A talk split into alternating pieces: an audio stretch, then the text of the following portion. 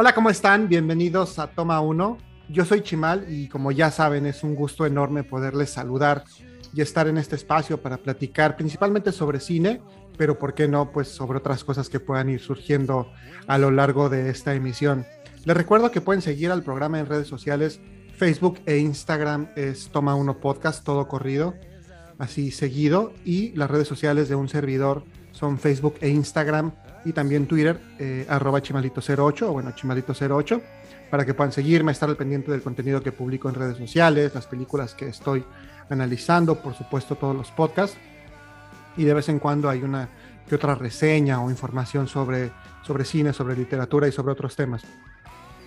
Y bueno, en esta ocasión eh, cuento nuevamente con la presencia de un invitado que estuvo en la emisión pasada, Jorge, que ya nos acompañó para platicar sobre cine y como hubo una dinámica muy interesante y los dos disfrutamos del séptimo arte, está nuevamente hoy aquí con nosotros para comentar un par de películas. Y en esta ocasión, dado que el próximo domingo 19 de junio en México va a celebrarse el Día del Padre, como ya es una costumbre cada año, el tercer domingo de junio, pues se celebra a los progenitores masculinos, nos dimos a la tarea de ver películas pues un poco relacionadas con esta temática, a lo mejor no exactamente sobre el tema de la paternidad, pero sí que exploran la relación entre padres e hijos. Y bueno, cómo estas dinámicas también pueden ser llevadas al cine para poder retratar, como lo hace siempre el arte, una parte de la vida real. Entonces, como ya les dije, hoy está Jorge aquí con nosotros para platicar sobre dos películas en esta primera parte del programa. Y te doy la bienvenida una vez más aquí a Toma 1. ¿Cómo te encuentras hoy, Jorge? Gracias, Chimal. Estoy muy bien. Aquí con lluvia, pero listo para hablar de cine. Qué bueno que estás por acá. Y bueno, pues vamos a darle de una vez para que no nos demoremos más.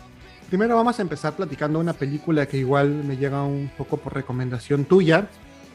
Es una cinta de este año dirigida por eh, Robert Eggers, que cuando vi yo por ahí como la publicidad y los pósters, eh, los cortos me llamó la atención, sobre todo como por el lugar y la época en la que se desarrolla.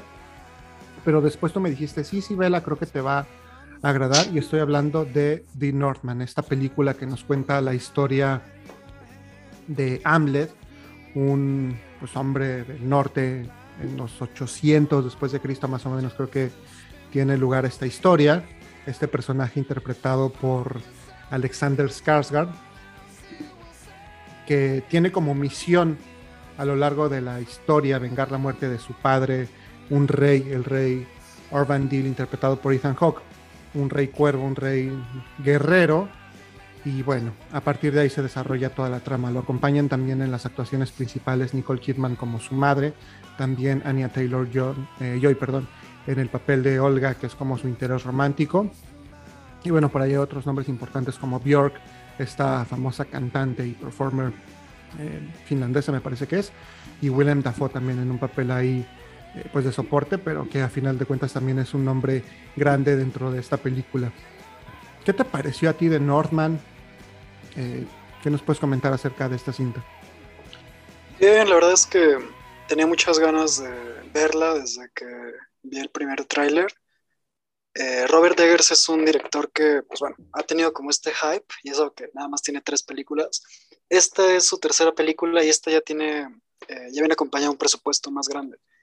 Él pues estuvo eh, pues con una productora pequeña que es A24, una productora un poco más pues modesta en el sentido del, presupuesto, pero esas, esas pequeñas productoras apuntan a proyectos que son económicos, pero que pueden alcanzar algún tipo de reconocimiento por la crítica y obviamente pues rentabilidad, ¿no? Que es de lo que se trata el cine.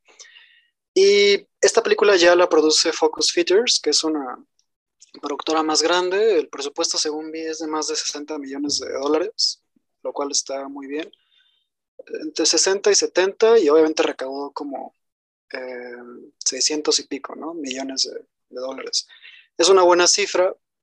Y cuando te das cuenta ya que, pues, Star Talents vienen a, actuar con él, que la película, pues, realmente sí fluye, la película sí, eh, creo que en toda, en todas las más de dos horas que dura, te mantiene entretenido, al menos fue, eso fue mi caso. Y pues sí, em, también estaba leyendo que pues básicamente es una adaptación, bueno, es, es el predecesor de lo que sería Hamlet, ¿no? Entonces es como es como jugar con este tipo de historias que pues son del dominio público, eh, cualquiera puede tener una visión diferente y pues es cosa de, adaptarlas y jugar con esto. Sí, fíjate que muy de acuerdo contigo respecto a eso. Es una pues, historia que nos han contado ya en otras ocasiones, que es parte de, pues, del dominio popular, como dices, de esta tradición oral de los cuentos que quizá nos llegaron en nuestra infancia. A mí en lo personal la película, contrario a lo que tú estás mencionando, no me pareció así. De hecho, me costó un poquito de trabajo verla, como que el ritmo no me, no me gustó mucho y tampoco me mantuvo con esta expectativa de qué va a pasar después. De hecho, en mi opinión, creo que le dan como demasiadas vueltas a todo el conflicto. O sea, si bien es una historia, como ya dijiste, hasta cierto punto simple y que ha acompañado a la humanidad a lo largo de cientos de años, de pronto creo que esa misma simplicidad de la historia no nos permite a lo mejor otras cosas, explorar, perdón, otras cosas que a mí en lo personal me hubiera gustado ver. A mí me llama mucho la atención como todas estas películas relacionadas con estas mitologías este, nórdicas y demás, estas temáticas, y sin embargo, como que eh, toda este eh, ir y venir del personaje en la búsqueda de su viaje con la intención de llevar a cabo su cometido, lo que supuestamente le está predestinado, de pronto yo sentí como que fueron demasiados rodeos. Entonces, por momentos, la trama me pareció no tan entretenida, no tan interesante. Quizá yo esperaba algo un poco más épico, no sé, al estilo de lo que en su momento fue algo así como, y guardando las, las distancias, gladiador o este tipo de cintas que tienen mucho más... Em, como batallas quizá un poco más grandes o algunas eh, secuencias que, puedan incluso resultar un poco más introspectivas respecto a los personajes. Ahora, algo que sí me pareció interesante y que lo platicaba igual con mi esposa, que es tu hermana, ya la conoces, era como esta relación que tiene toda la parte de, los ritos y de la, pues si lo podemos llamar así, religión dentro de estas historias y la manera en que van entrelazándose un poco esta parte de magia y hechizos y fantasía junto con la vida real de, los personajes. Por ese lado creo que es lo que a mí me pareció más rescatable. Sin embargo, no puedo decir que, honestamente haya sido una película que haya disfrutado mucho. Además, creo que las actuaciones tampoco me encantaron. Este, este tipo Alexander Skarsgård no, no me parece como, contrario a lo mejor a su hermano, el que hace a Pennywise, creo que es como bastante seco para, para sus actuaciones. Entonces, más allá del, físico imponente que sí pueda tener, no, no, me encantó su actuación, por ejemplo.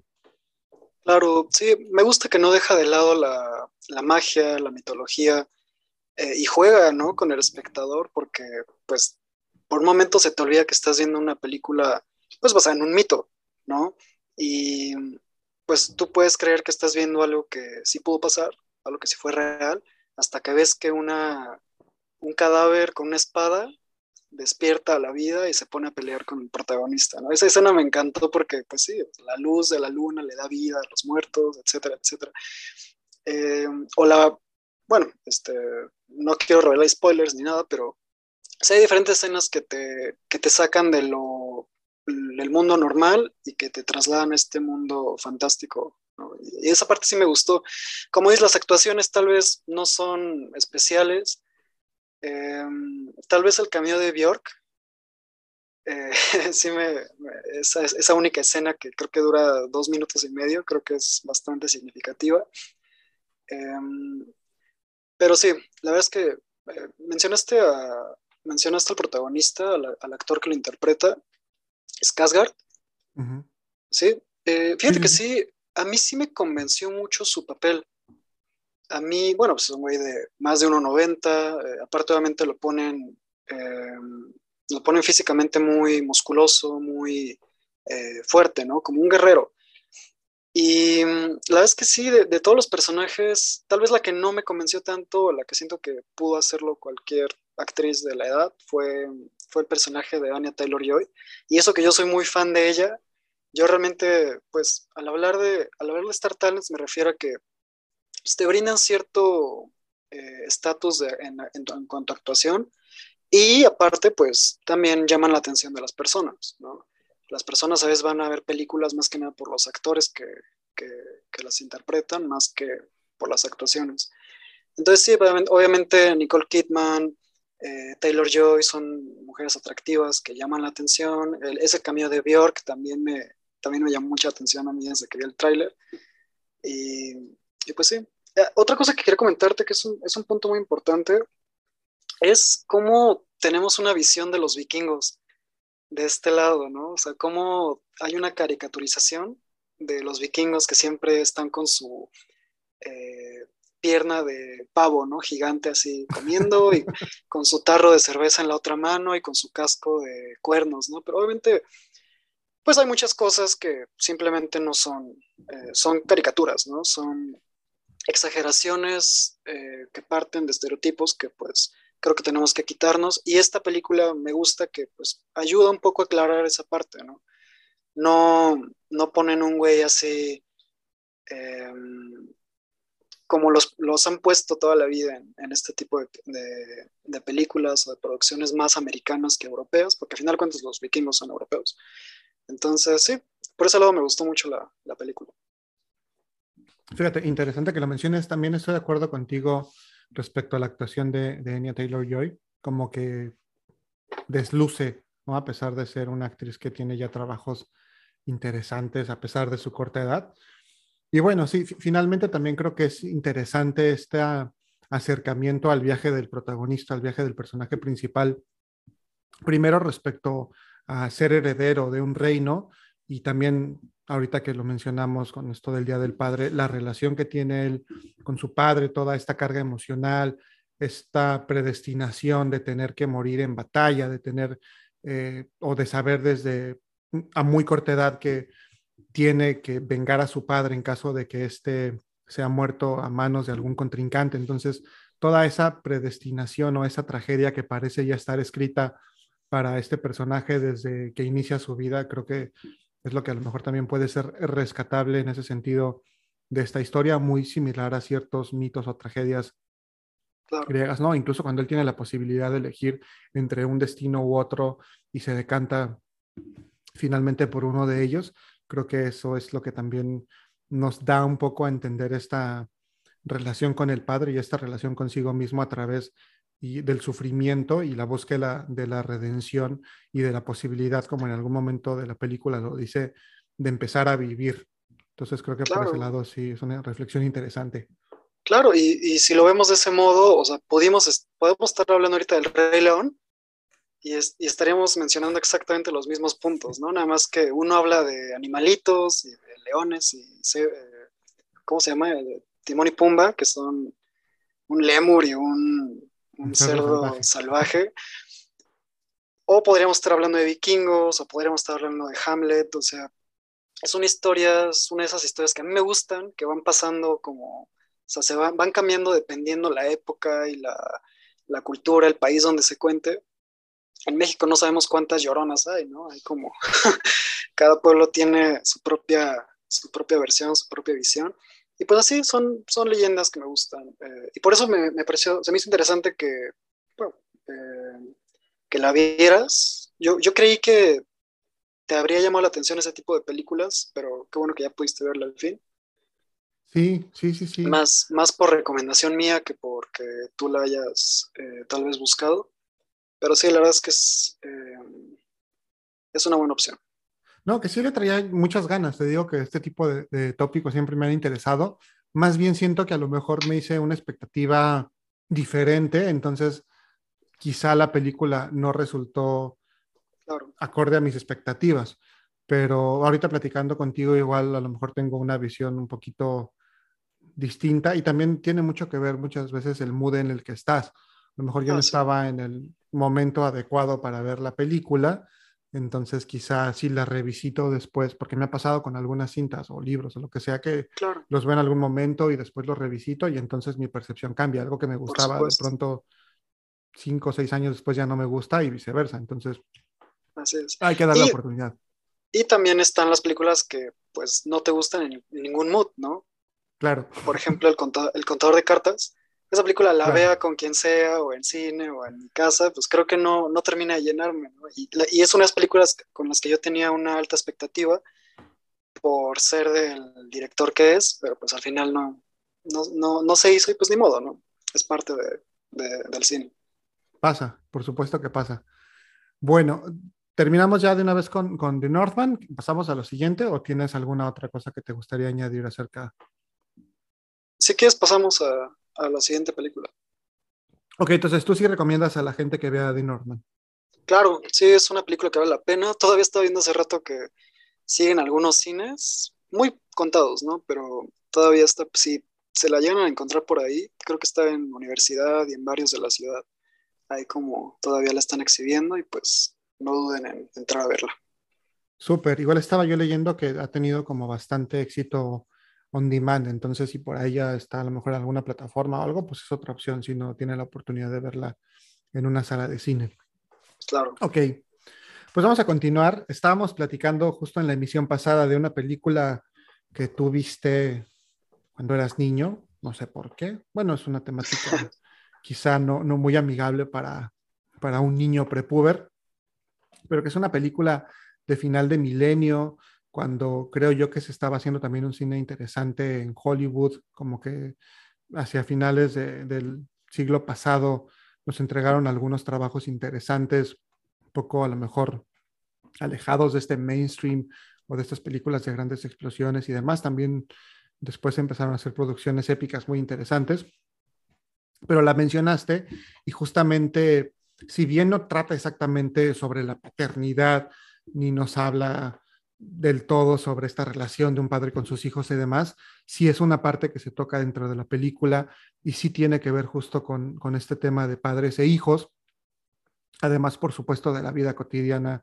de las personas y de, en lo particular, la sociedad estadounidense en, en cierto sector muy específico.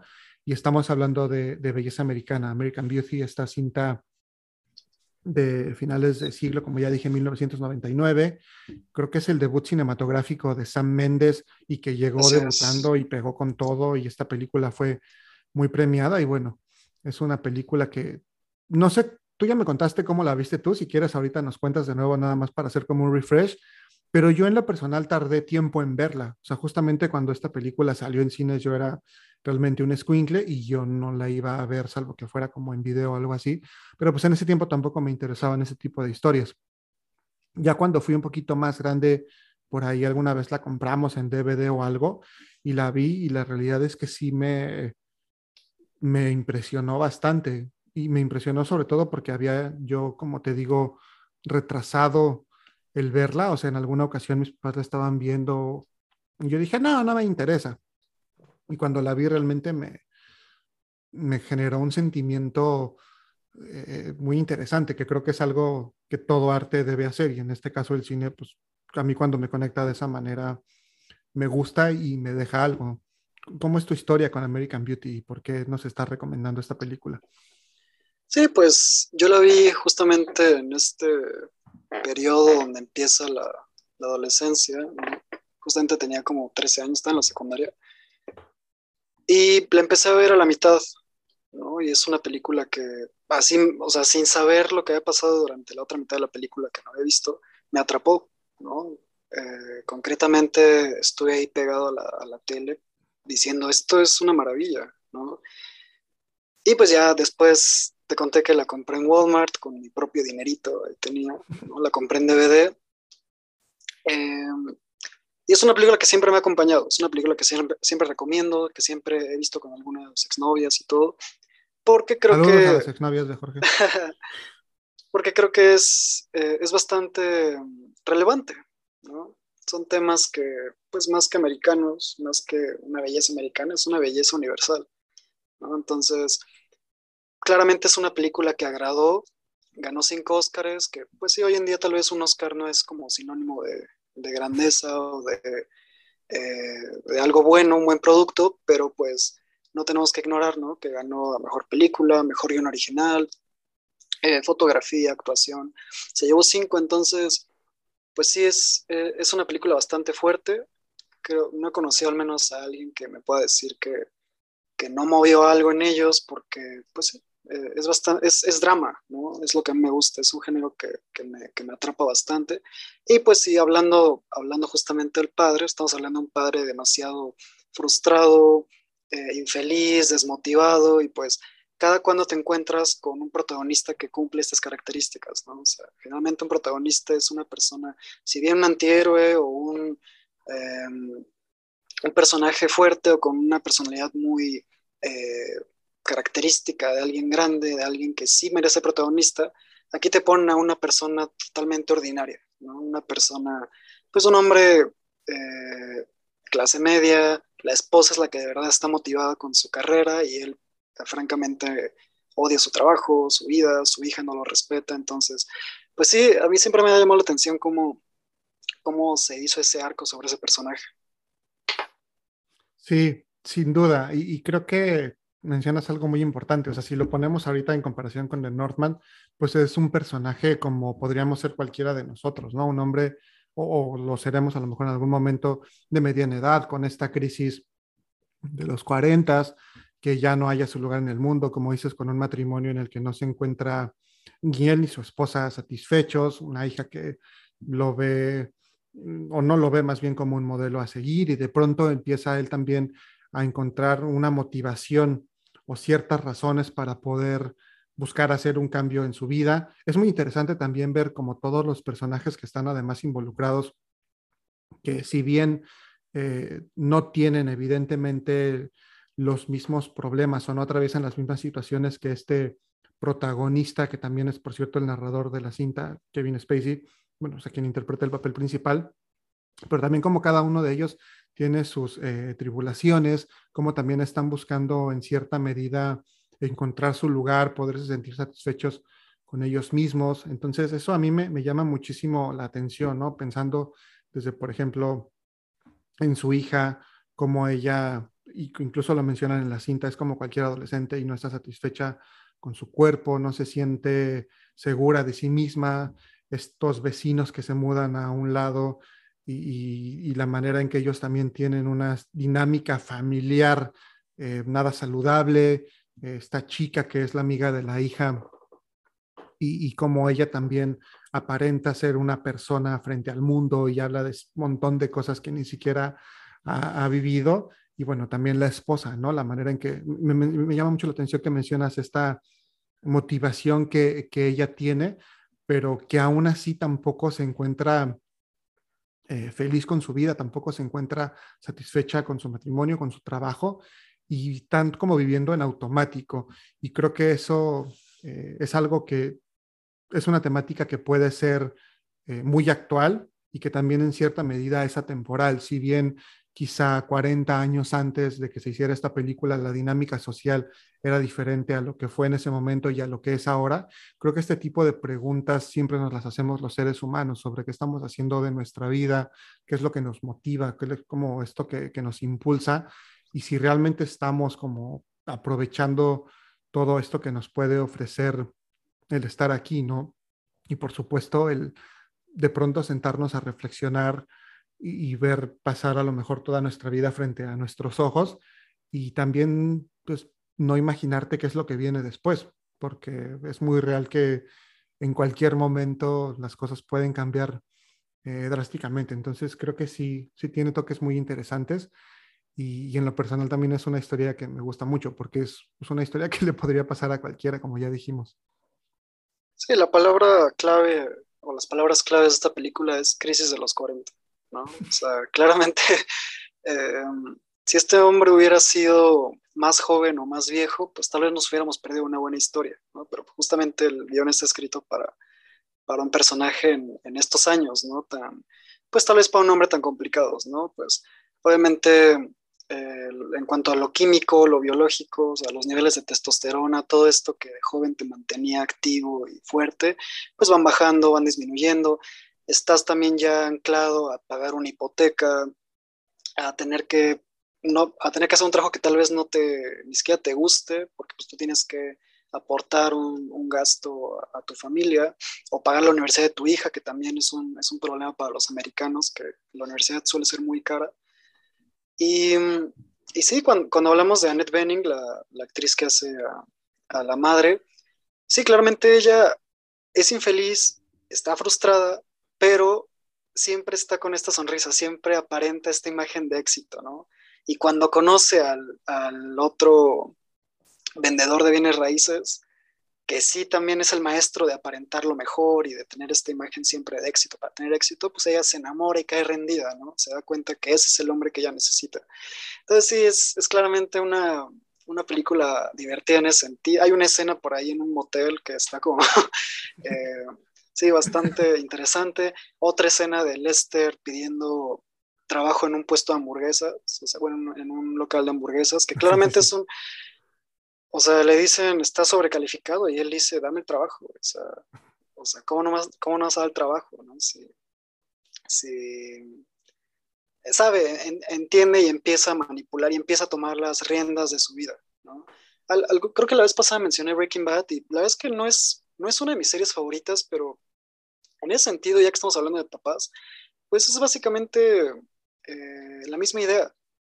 Un hombre que se da cuenta de que pues no hizo lo que quiso de su vida, está anclado a un trabajo mediocre, está, está anclado también a pagar hipotecas, cuentas, no, puede hacer, nunca explotó el potencial de su carrera y cuando por fin lo hace, pues ahora sí que se, es, es algo incontenible, ¿no? Entonces sí, creo que este tipo de historias llaman la atención porque, como decía hace rato, son cosas universales, son cosas que, pues pasan en la vida y sobre todo que como hombres y como hombres de familia, pues estamos, no estamos exentos de alguna vez experimentar. No, totalmente. Y, sí, o sea, mencionas Breaking Bad, podríamos ahorita volver a hablar a lo mejor de Fight Club como lo hacíamos en la emisión pasada, o sea, que en algún momento también ahí lo platican, ¿no? O sea, este darte cuenta que a lo mejor ya no tienes nada que perder o que quizá nunca tuviste nada que perder y que entonces pues tienes que tomar las riendas de tu vida y a veces arriesgarte a hacer cosas que, que no te habrías imaginado. Creo que por ese lado la historia de, Lester es muy interesante, pero también el resto de los personajes quizá no se explora tanto dentro de la película porque pues no habría dado tiempo. También me, llama mucho la atención, ¿no? Pensando, por ejemplo, en este personaje de, de Ricky, también como él tiene esta visión de la vida, quizá por su edad, quizá por las experiencias que ha vivido, cómo puede a lo mejor apreciar esta belleza en ciertas cosas como una bolsa que la mueve el viento, la relación que él también tiene con su padre, las cosas que pueden atormentar también a su papá, eh, la, dinámica que tiene este con su madre y con la, familia. Entonces, creo que, creo que hace un análisis muy interesante y de esta vida familiar en los suburbios de Estados Unidos, como dices, Annette Benning, con esta pues sonrisa y con estos cassettes o audios motivacionales en su automóvil que le dicen que es una ganadora y que no debe dejarse vencer, etcétera, y que tiene que poner límites. O sea, cómo te va llevando por todo esto que aparte vemos todos los días, o sea, lo seguimos viendo porque al final de cuentas es también como, como un ciclo y en ese sentido creo que valga la redundancia, siempre estamos los seres humanos tratando de buscarle un sentido a nuestra existencia y tratando de trascender y, buscar ir más allá. Entonces, creo que es una obra que vale muchísimo la pena y que no solo es este drama, también como decías, tiene unos toques de comedia ahí muy finos y, esta sátira que la verdad la hace una, una, cinta muy, muy disfrutable y que creo que vale la pena ver con esta calma de poderte sentar y dedicarle dos horas, a lo mejor un poquito más de tu vida para, para, disfrutarla y tener la mente despejada para poder verla y apreciar lo que tiene que ofrecer, porque creo que tiene cosas que son muy, muy interesantes. Claro, ¿no? Y esta, esta faceta que mencionamos sobre Annette Benning y su, eh, sus cassettes de autoayuda, todo eso, hoy en día explotado, ¿no? Hoy en día, más que nunca, hay libros, revistas, bueno, quien lea revistas, podcast acerca del autocuidado, y creo que nos venden una falsa esperanza, ¿no?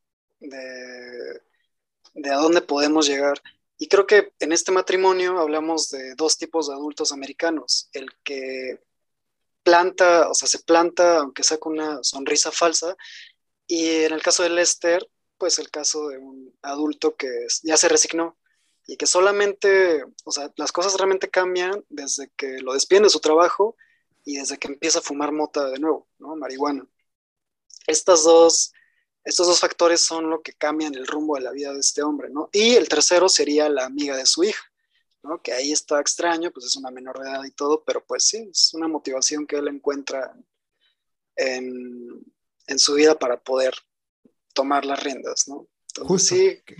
Que, yo creo que más bien inicia ahí, o sea, creo que viene incluso desde algo más básico y, animal como puede ser este deseo eh, sexual, quizá, o bueno, no quizá, o sea, mal, mal, este, quizá encaminado, ¿no? O, o hacia una persona a la, que, a la que no es correcto tener este deseo, pero creo que es como que ahí empieza y entonces empieza como ese switch, ¿no? El hecho de que él empiece a ejercitarse y demás. O sea, creo que es algo como muy... Sí, esa escena de Angela en el, en el techo eh, de su cuarto, con rosas, con pétalos y todo. Todo ese tipo de escenas, digo que yo siendo un preadolescente me, me llamó mucho la atención y bueno, creo que hoy en día son... Es una película que aprecio bastante. Em, ahorita platicando contigo, sí también me, me, di cuenta de ese tipo de cosas, ¿no? Estas facetas que, que tienen, que suelen tener los adultos, ¿no? Estas falsas esperanzas o estas narrativas que se inventan o nos inventamos, nos creamos para, para continuar, ¿no? Para simplemente no, para salir de la cama y pues enfrentarte al mundo. Y no esperar solamente tu muerte. Sí. Sí, sí, sí.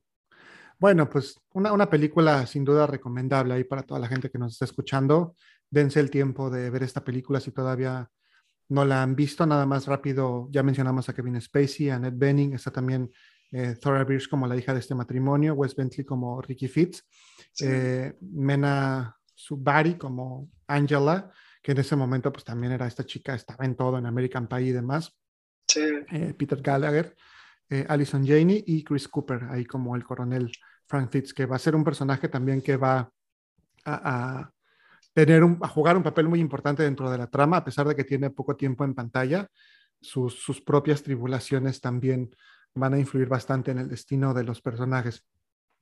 Pero bueno, así como un dato curioso, estaba yo viendo la película y me di cuenta que menciona a Lester que se va a perder el maratón de James Bond en TNT. Y curiosamente, años después, Sam Mendes dirigió dos películas que tienen como protagonista a la gente 007. Por cierto, para mi gusto, Skyfall, una de las mejores de toda la saga, pero como un datito curioso. Fíjate, no, no me he puesto a pensar en eso. Sí, tienes bastante razón. Yo ayer estaba viendo un episodio de Los Sopranos donde sale Annette Benning interpretándose a sí misma. Sale como Annette Benning y ese cameo se me hizo espectacular, ¿no? En Los Sopranos, para los que no sepan, hay como muchos sueños y narrar un sueño en televisión o en cine es bastante complicado y en Los Sopranos creo que lo hacen bastante bien. Y pues en uno de estos sale Annette Benning, que es una mujer bastante eh, atractiva y que tiene una voz muy bonita. Es una voz que tiene como un, poder, ¿no? Y pues sería todo. Trabajos, trabajos interesantes. Quiero más mencionar algo, que, y creo que también este personaje de Ricky nos habla, ahorita que mencionas esto de los sueños, de esa visión de, un director de cine y de ese lenguaje eh, visual que, que, él capta a través de, de, todo lo que está grabando. Entonces creo que también hay como que, que va esta parte en la que pues el director a lo mejor se proyecta un poco, ¿no? O sea, como que yo veo mucho esta, esta relación, porque no sé si a ti te ha pasado, pero yo que estoy enfermo con el cine, como que tiendo a pensar eh, en términos de, como si mi vida fuera una película o así. Entonces, creo que también eso es algo que, que le da un, un toque muy especial a la película, todo lo que graba Ricky y la manera en que él quizá percibe el mundo a través de su cámara de video. Claro, cualquiera como creador, cualquiera que escriba, pues usa el mundo como su inspiración, ¿no? Yo hace rato en el gimnasio me puse a recrear un capítulo de The Office en mi mente, ¿no? Así como de, a ver, si este personaje es así y el otro le gusta esto, yo creo que esa escena debió pasar así y así. Y mientras tanto estaba haciendo ejercicio, ¿no? Entonces, no quiere decir que sea una persona intelectual ni nada. Soy muy malo, de hecho, para dar, eh, buscar profundizar en las en las series o en los libros, pero pues se me ha, o sea, desarrollado como este, esta habilidad para inventarme historias o recrear historias de cosas que ya he visto. Súper bien. Pues bueno, esas son las recomendaciones, las primeras dos recomendaciones de Toma 1 para esta semana. Eh, te agradezco mucho, Jorge, tu presencia. Quedas cordialmente invitado para la próxima emisión y para las que quieras y que volvamos a platicar de cine aquí en Toma 1. Sí, gracias por invitarme, te agradezco. Desde acá, desde México. Un saludo a todos. Ok, pues ahí me dejas tarea para la próxima emisión. Y a todos los demás, los voy a dejar con una canción que justamente aparece en esta película de belleza americana, cuando está Lester en algún momento en el carro cantando una rola que se llama American Woman, una canción del año 1970, ya tiene 52 años, y es curiosamente una canción que luego versionó Lenny Kravitz muchos años después y que interpreta una banda canadiense llamada The Guess Who. Los voy a dejar con esta rola y regreso en breve para seguir platicando sobre películas que tengan relación con el Día del Padre aquí en Toma 1.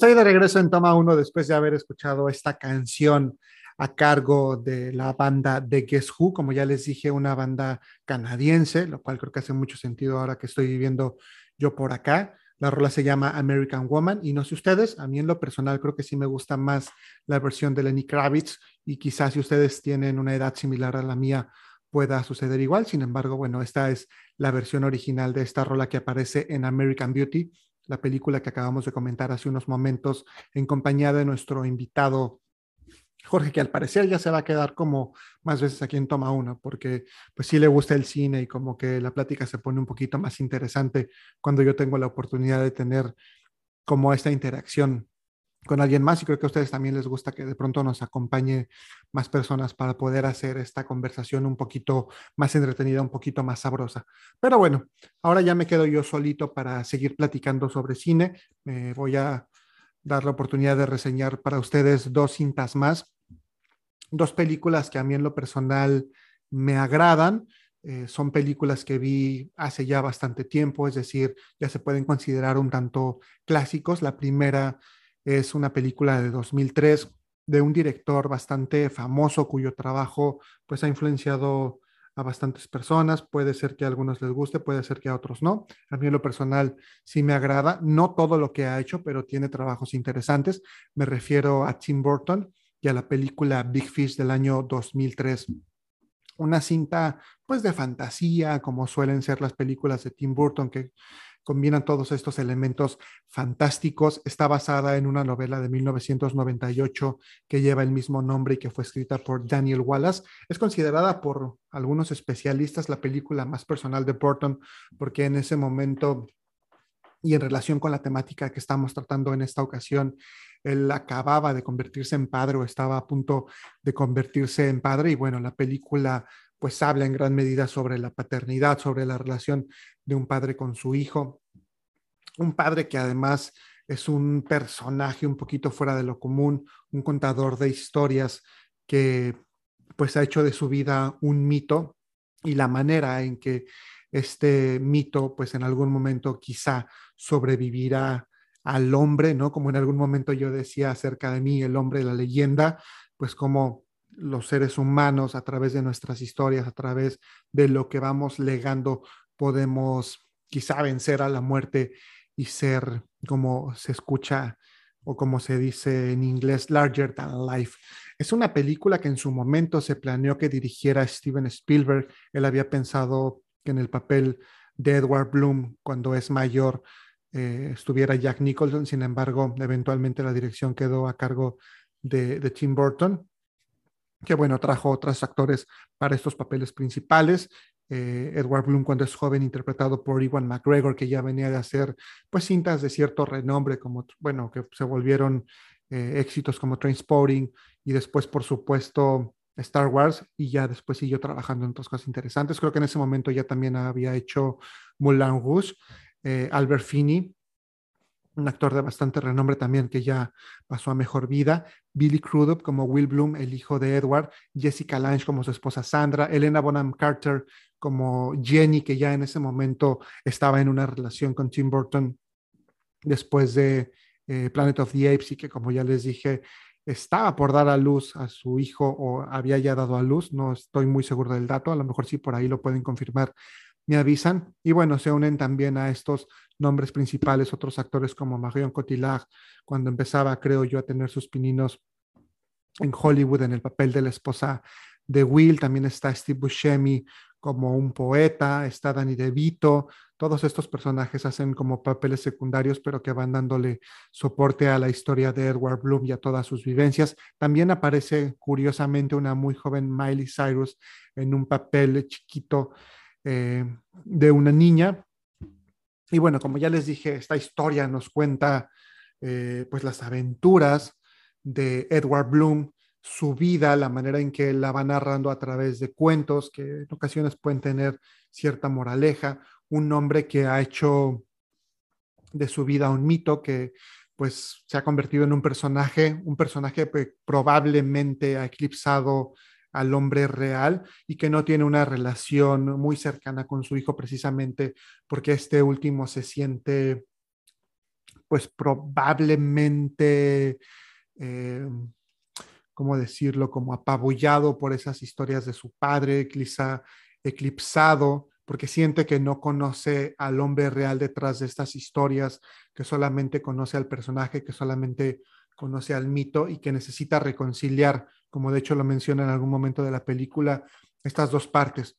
En lo personal, creo que esta película me agrada y me agradó en su momento, pues por esta relación, si bien yo con mi papá no tengo este sentimiento de, ay, no lo conozco, no sé quién es el hombre y quién es el mito, quién es el hombre y quién es mi padre, sí, mucha de las cosas eh, que compartimos son justamente esas historias, esas historias que si bien tienen, por supuesto, su parte de realidad, también en su momento tienen su parte de fantasía, su parte de, broma, de diversión.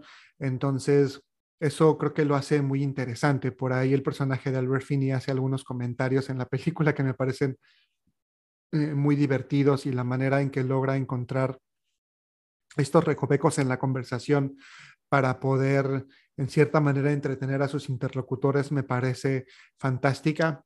Y bueno, creo yo que esto de contar historias y de que precisamente ellas logren sobrevivir a, las personas cuando se van, pues a mí me hace mucho eco, me hace mucho sentido porque pues de esa manera logras a veces hasta cierto punto conocer a tus antepasados y mantener un vínculo con ellos.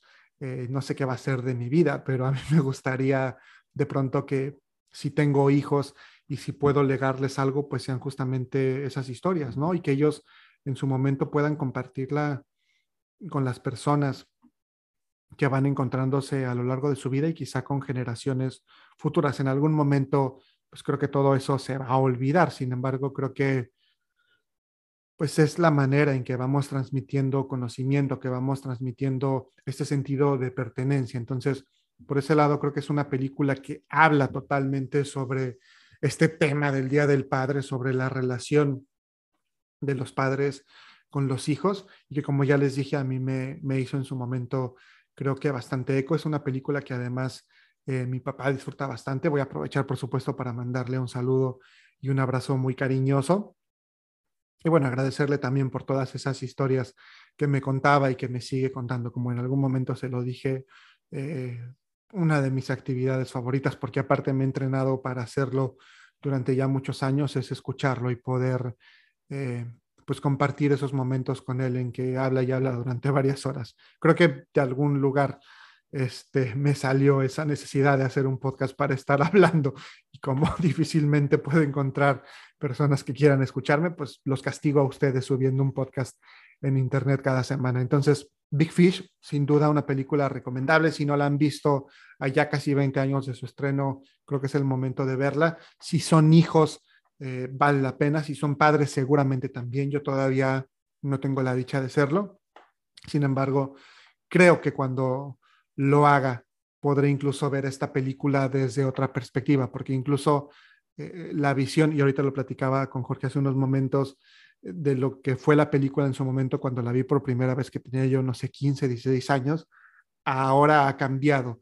Y, incluso mi relación con mi padre ha cambiado, y ha cambiado a medida de que yo he ido pues creciendo más y que él también lo ha ido haciendo. Entonces, creo que por ese lado es muy rescatable y es una película que vale la pena ver. En lo personal, sí creo yo, pues de lo más notable dentro de la filmografía de Tim Burton, porque además se aleja como de estos toques eh, góticos y de esta estética que, que, suele él manejar. Por supuesto que tiene sus toques y tiene esta influencia visual que hemos visto en gran parte de su filmografía, pero de pronto aterriza también un poquito más en el mundo real y tiene estas analogías y esas metáforas que hacen que la película sea bastante, bastante disfrutable y también bastante interesante de ver. Entonces, Big Fish, por supuesto que, la recomiendo para que la vean en estos días y celebren el Día del Padre. Y finalmente, y porque no me pude resistir a la tentación, no quería yo a lo mejor reseñar esta película porque ya tiene muchísimos años, está por cumplir 30 años, uno de sus protagonistas ya tampoco, bueno, más bien no uno de sus protagonistas, su protagonista ya tampoco se encuentra entre nosotros. Y sin embargo es una película que yo veo y disfruto y me divierte. Y ahora que la vi nuevamente para poder reseñarla en esta podcast, en este podcast, perdón, la disfruté igualmente que la disfruto siempre. Y estoy hablando de Mrs. Fire o Papá por siempre, como fue conocida en Hispanoamérica. Si ustedes de pronto en el Canal 5 en México eh, veían esta película, probablemente sepan de qué hablo. Y es, como ya lo mencioné en alguna ocasión, una de estas cintas que a mí me gusta ver eh, doblada al español.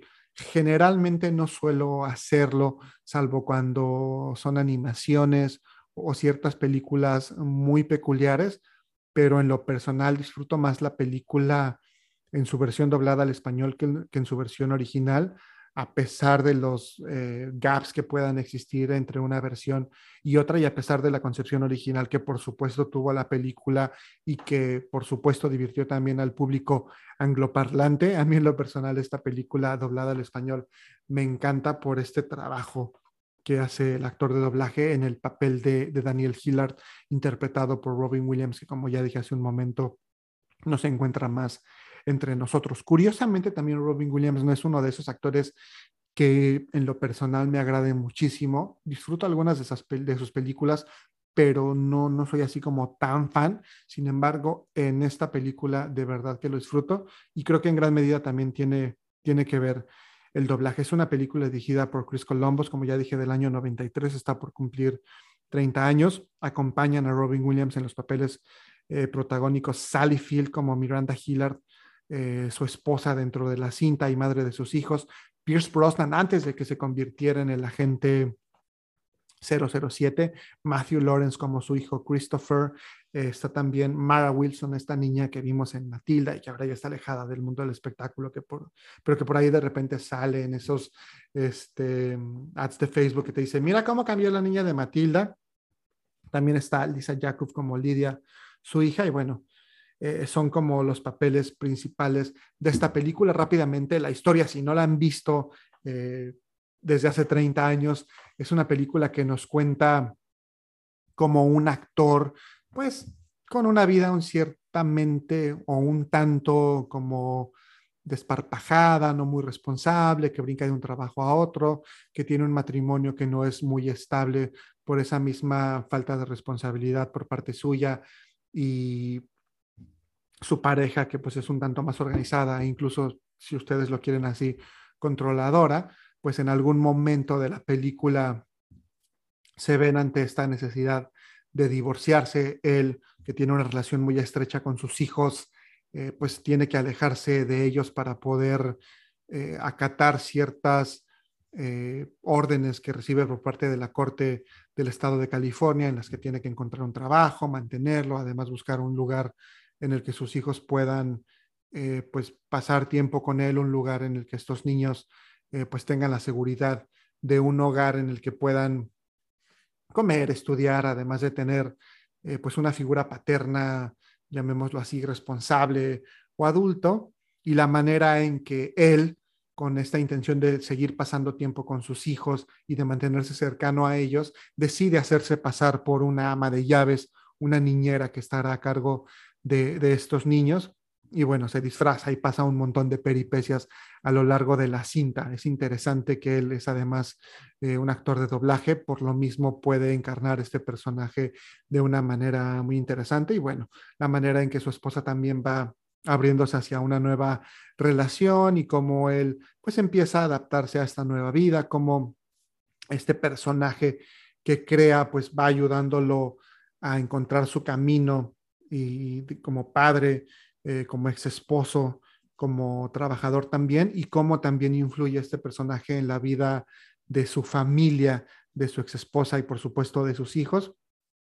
Y por supuesto todas estas peripecias que van dándose a lo largo de la historia. En ese sentido, creo que es interesante ver ese trabajo de doblaje, como lo mencionaba hace unos momentos, porque en la versión original, la señora Fire es una mujer inglesa que tiene este acento distinto al acento de los Estados Unidos, este acento americano, y en la versión para Latinoamérica, pues se hace este doblaje de una mujer con acento español. Entonces es por momentos muy divertido todas estas frases que hace cuando está por ahí platicando con una empleada de la corte y hace como varias voces.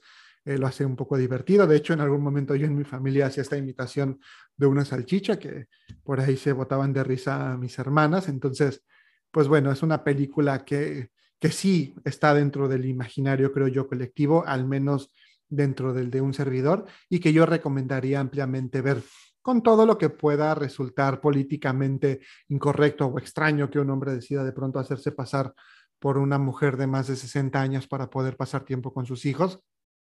Creo que es una película divertida que además tiene este mensaje muy divertido sobre, y muy, y muy profundo también creo yo sobre las familias, sobre las relaciones de pareja, sobre cómo en ocasiones al estar con una pareja no estamos siendo quizá la mejor versión de nosotros mismos, cómo podemos serlo si nos separamos, cómo incluso también eh, este personaje, como ya se los dije, inventado de la señora Fire ayuda a esta familia a poner un poco en orden sus vidas y a tratarse con respeto y a aprender a convivir después de una separación, que creo que eso lo hace, lo hace muy, muy rescatable. Y bueno, como ya les dije, una actuación bastante divertida por parte de Robin Williams, perdón, de Robin Williams. Y, bueno, una película que, logra, tocar también estas fibras sensibles de, quienes la vemos. Hay dos aspectos eh, que me parecen muy interesantes, como ya lo dije, este discurso que hace él sobre las familias que se separan y cómo aprenden a convivir y cómo hay diferentes tipos de familia y cada uno encuentra su dinámica y busca hacerlo de la mejor manera posible, incluso a pesar a veces de la distancia eh, física que puede existir entre las familias. Este, y bueno, también cuando él menciona esta demencia o esta locura que se apoderó de él una vez que nacen sus hijos y cómo está completamente eh, vuelto loco por ellos, ¿no? Y, en algún momento lo platicaba yo eh, en mi familia, esta cosa de eh, estoy enamorado de mis hijos, ¿no? Porque yo he escuchado eso de algunos padres y pues creo que debe ser muy cierto el, ver algo que te, te, gusta tanto y te hace tan feliz y amas tanto que pues no puedes describirlo de otra manera más que me encuentro enamorado de este pequeño personaje, ¿no? Y eso creo que pues es una, una cuestión muy, muy divertida. Entonces, una película sí recomendable. Les recomiendo además que la vean doblada al español para que se diviertan si no la conocen y si ya la conocen, pues a lo mejor valga la pena revisitarla para reírse por ahí un rato y conmoverse con esta cinta que sin duda creo yo eh, retrata la paternidad de una manera muy interesante y muy divertida. Y bueno, para despedirme, los voy a dejar justamente con una canción que aparece en esta cinta Mrs. Fire o Papa por Siempre, como ya les dije que fue conocida en Latinoamérica, como yo la conocí. Nada más antes me gustaría hacer un pequeño comentario. Eh, no les dije en la emisión pasada de Top Gun que Anthony Edwards es eh, quien interpreta a Goose Broadshow Nick Goose Show en, en, esta primera película de Top Gun. Se me pasó por ahí, pero pues por si querían tener el dato, que no sientan como que los abandoné en ese sentido. Y bueno, para finalizar, les recuerdo también redes sociales, Toma Uno Podcast, todo de corrido en Facebook e Instagram y mis redes sociales Chimalito08 en Instagram, Twitter y Facebook. Ahí me pueden encontrar. Muchísimas gracias por habernos acompañado en esta emisión. Como siempre, es un gustazo poder platicar sobre cine. Ya tienen recomendación eh, para películas el Día del Padre. Si son padres, muchas felicidades ahora que, que es el próximo domingo el Día del Padre en México. Si son hijos, pues también eh, celebren a sus viejos, aprovechenlos, disfrútenlos, escúchenlos, eh, paséenlos, hagan todo lo que tengan que hacer. Y nada, igual un abrazo para ti, papá, con muchísimo cariño. Gracias por todo. Y pues los dejo con esta canción que aparece en Papá por Siempre, Lock Be a Lady, una rola de 1950, originalmente interpretada por Robert Alda, pero en una versión que escucharemos aquí por el famosísimo Frank Sinatra, la voz, y que es justamente la versión que aparece en esta película que acabamos de comentar. Espero que la disfruten y los espero en la próxima emisión de Toma 1, Lock Be a Lady, interpretada por Frank Sinatra. Yo soy Chimal, hasta la próxima.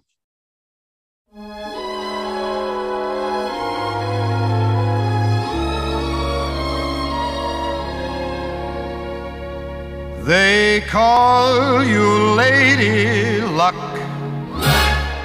but there is room for doubt. At times you have a very unladylike way of running out. You're on this date with me. The pickings have been lush. And yet, before this evening is over, you might give me the brush. You might forget your manners. You might refuse to stay. And so, the best that I can do is pray.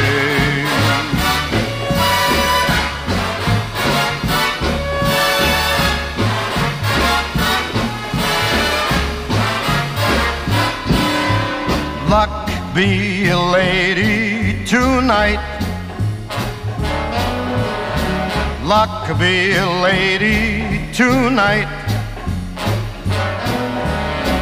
Luck if you've ever been a lady to begin with. Luck be a lady tonight.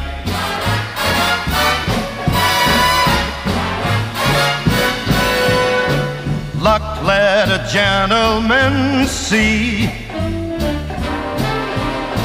how nice a dame you can be. I know the way you've treated other guys you've been with. Luck be a lady with me.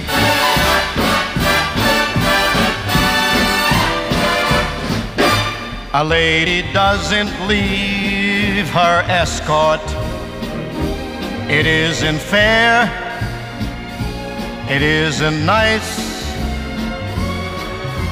A lady doesn't wander all over the room and blow on some other guy's dice. Let's keep this party polite. never get out of my sight.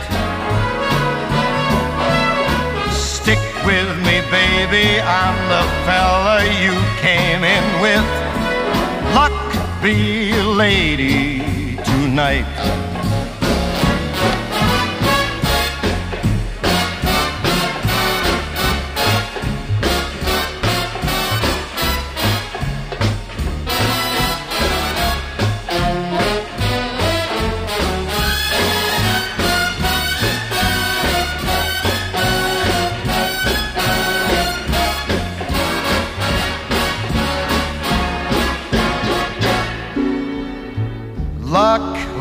Gentleman see just how nice, how nice a, a dame you can be.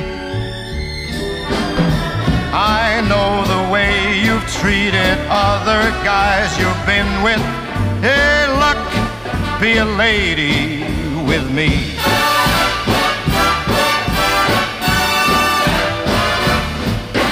A lady doesn't leave her escort. It isn't fair and it's not nice. A lady doesn't wander all over the room and blow on some other guy's dice. So let's keep the party polite never get out of my sight. Stick with me, baby, I'm the guy that you came in with. Luck be a lady. Luck be a lady.